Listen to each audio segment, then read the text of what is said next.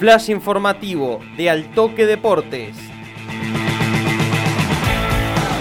Toda la información del deporte regional la escuchás en Altoque Radio.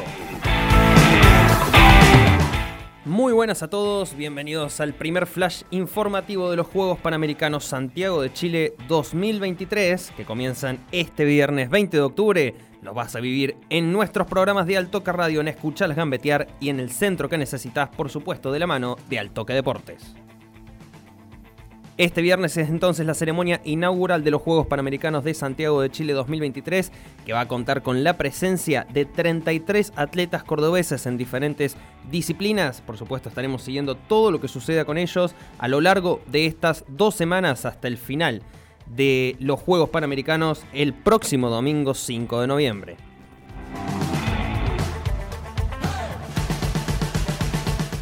De Río Cuarto y la zona tendremos a dos representantes. Macarena Ceballos estará compitiendo en la natación. La Río Cuartense debutará este sábado y competirá hasta el próximo miércoles en diferentes disciplinas. Que serán el 100 y 200 metros pecho, el 4 por 100 libre, el 4 por 100 combinado y el 4 por 100 combinado mixto. Por su parte, Ignacio Carballo, el hombre de Villa General Belgrano, en lanzamiento de bala competirá a las 17.25 del viernes 3 de noviembre. Ese es el horario y el día para la prueba de lanzamiento de bala.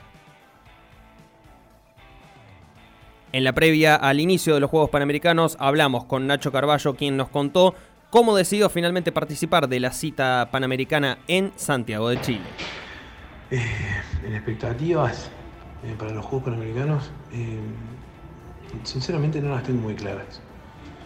No sé bien cómo estoy, no sé cómo estoy llegando, ¿viste? O sea, si bien, como te digo, estoy bien físicamente, técnicamente trabajando, y, pero no sé, no sé qué puedo llegar a lanzar. O sea, eh, si puedo llegar a lanzar arriba de 20 metros, quizás podría estar peleando una medalla. Sería lo ideal, sería lo que, lo que me gustaría. trato de no ponerme eso en la cabeza porque no me siento al 100% como para decir. Pero bueno, tampoco lo descarto porque, como te digo, estamos trabajando muy bien y quizás eh, para el momento de la prueba pueda llegar a sentirme muy bien.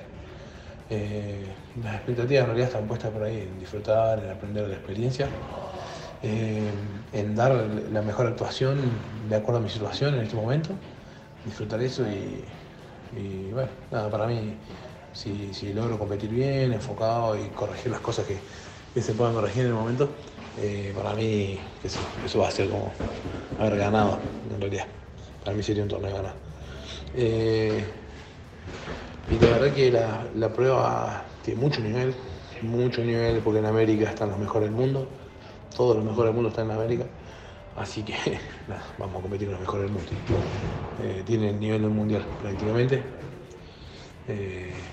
De hecho, los últimos clasificados, todos los clasificados al Panamericano son atletas mundialistas y, los, todos los mejores del mundo están en Estados Unidos y en Brasil. Así que tenemos los mejores del mundo, un campeonato a nivel mundial prácticamente, con menos gente obviamente, porque falta la gente de Europa. Pero tremendo nivel, va a estar duro. Eh, hay, algo que, tampoco, que, no hay que ignorar, que es... Eh, las estadísticas. En las estadísticas de los últimos Juegos Panamericanos de, la historia, digamos, eh, se accede a una medalla con 20-50. Así que bueno, eh, como te digo, no quiero pensar en 20-50, no porque no pueda, sino porque no quiero meterme esa presión en la situación que estoy, pero, pero no lo descarto.